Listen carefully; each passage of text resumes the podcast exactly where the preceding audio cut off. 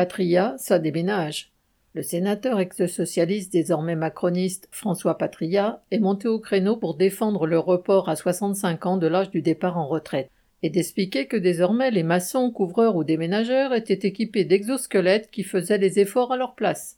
Patria parle en connaissance de cause. Toujours en fonction à près de 80 printemps, il tient grâce à un exosquelette spécialement adapté à son métier. Il s'agit d'un exobras lui permettant de lever le coude sans se fatiguer à la buvette du Sénat et de soutenir sa tête endormie pendant les séances sans risquer la crampe ou l'effondrement.